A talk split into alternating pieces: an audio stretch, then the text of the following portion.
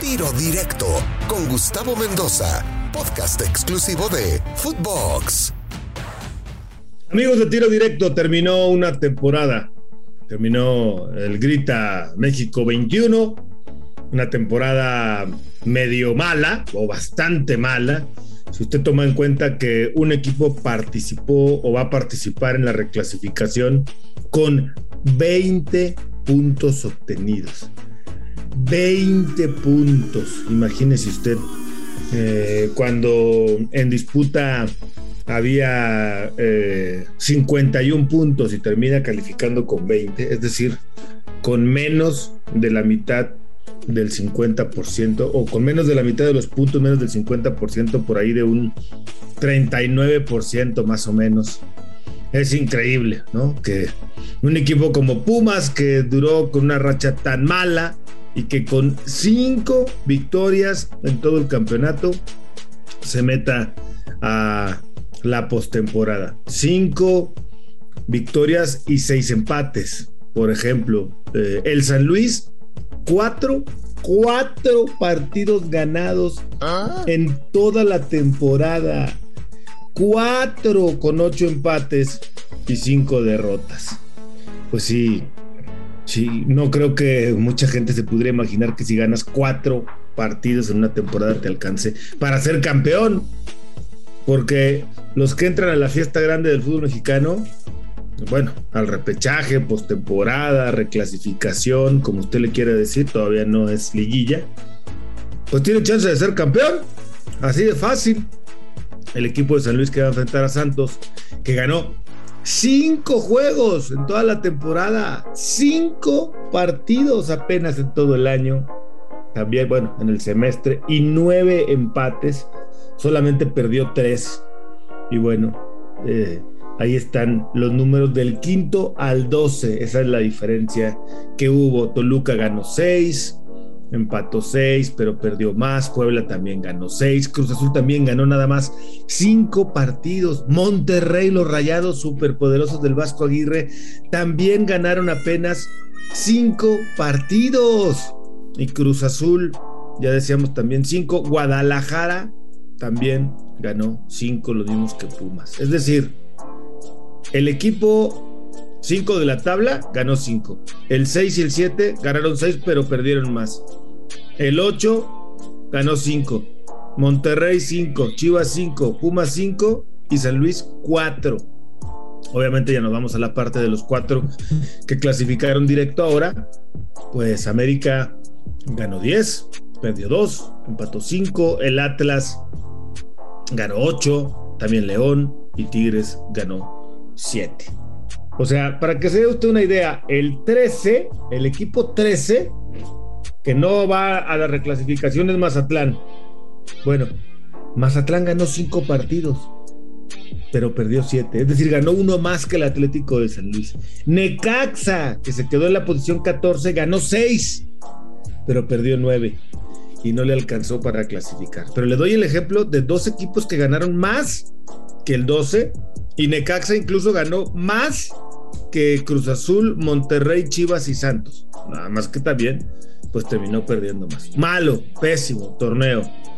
Esto de que califiquen 12 no le viene bien al fútbol mexicano. No es, me parece, lo más sano, no es lo más prudente, no es lo más deportivo pero bueno, entiendo que esta reclasificación la hicieron para recuperar en tema económico, con un partido más de postemporada para los equipos y pues de esta manera poder ayudarse a sustentar lo perdido en el año de la pandemia, el primero sobre todo que fue el más el que más golpeó, el más complicado. Es un premio total a la mediocridad, por supuesto que sí. Imagínense cómo hubieran sido las cosas si hubieran sido como siempre, el 8 hubiera sido el Cruz Azul, que con 23 puntos se hubiera metido. Y hasta ahí, Monterrey, Chivas, Pumas y San Luis no se hubieran metido a la postemporada.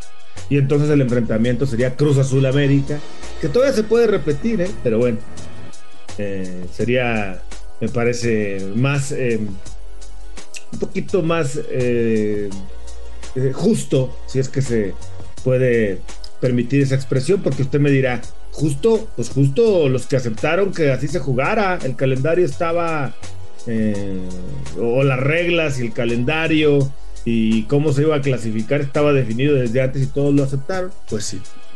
Eso también es una verdad. Ahora metámonos a los partidos de la reclasificación. El primer enfrentamiento es Santos contra San Luis, el equipo 5 contra el 12. Santos hizo 24 puntos, mientras que San Luis hizo 20. El último partido de la temporada regular para ellos dos justamente fue un enfrentamiento entre ellos dos en la comarca, en Torreón, en el Estadio Corona.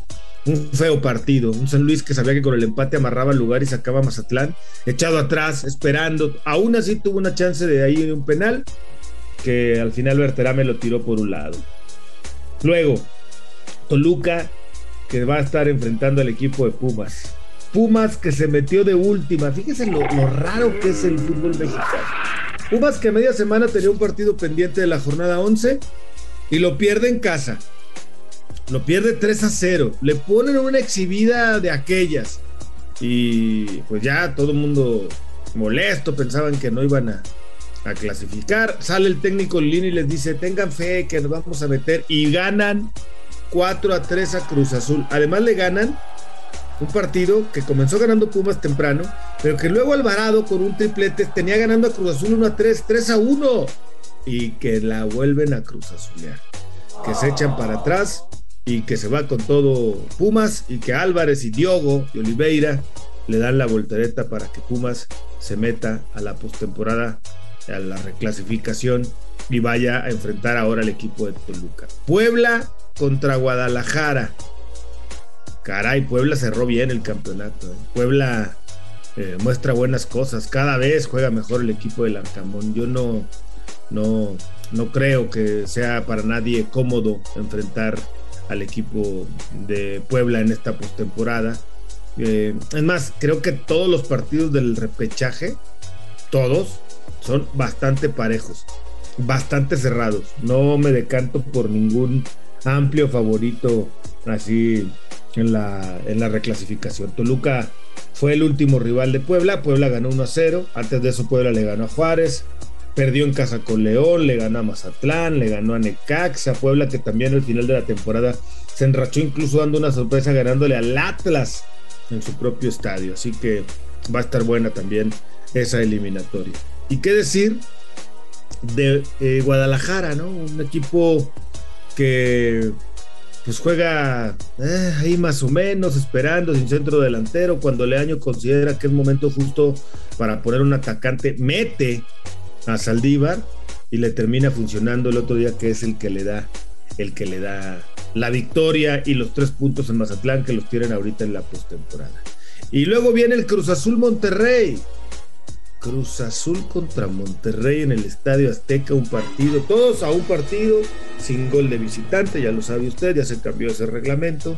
La ventaja pues es para el que está en casa en teoría, porque pues, no hay gol de visitante y, tiene chance de, pasar eh, de alguna manera, aunque le hagan goles de visitante, empaten 1 a 1, 2 a 2, pues no, no lo deja fuera como en otras ocasiones, al contrario, le da el beneficio el reglamento y la tabla, pero yo creo que todas los cuatro partidos que por cierto se van a jugar hasta después de la fecha FIFA son de pronóstico reservado. Yo no veo un amplio favorito en ninguna. Creo que Santos San Luis lo vimos, fue muy parejo. Creo que Toluca Pumas también. Eh, Puebla Chivas lo mismo y Cruz Azul Monterrey también bastante parejo. No creo que haya así grandes favoritos a grandes rasgos. Y América, podría tener de rival en caso de una serie de resultados eh, a cualquiera de los otros denominados grandes en los cuartos de final. Si pierde San Luis y gana Pumas, iría contra Pumas. Si pierde San Luis y Pumas y Chivas gana, tendríamos clásico nacional otra vez en cuartos de oh, final. Y si ganan los equipos que están del 5 al octavo, América enfrentaría a la máquina. Así que imagínese usted cómo se le pone el panorama sería un buen partido sin duda en cuartos de final para el equipo que mejor jugó en la temporada regular, pero que ahora comienza un nuevo torneo. Favoritos en reclasificación, no hay, todos están muy parejos para mí, yo no veo a ninguno, pero fíjese lo que son las cosas. Tres de los cuatro llamados equipos grandes del fútbol mexicano están en la reclasificación. Bendito repechaje, bendita reclasificación que se les ocurrió, porque si no, se hubieran quedado dos de ellos fuera de la fiesta grande del fútbol mexicano.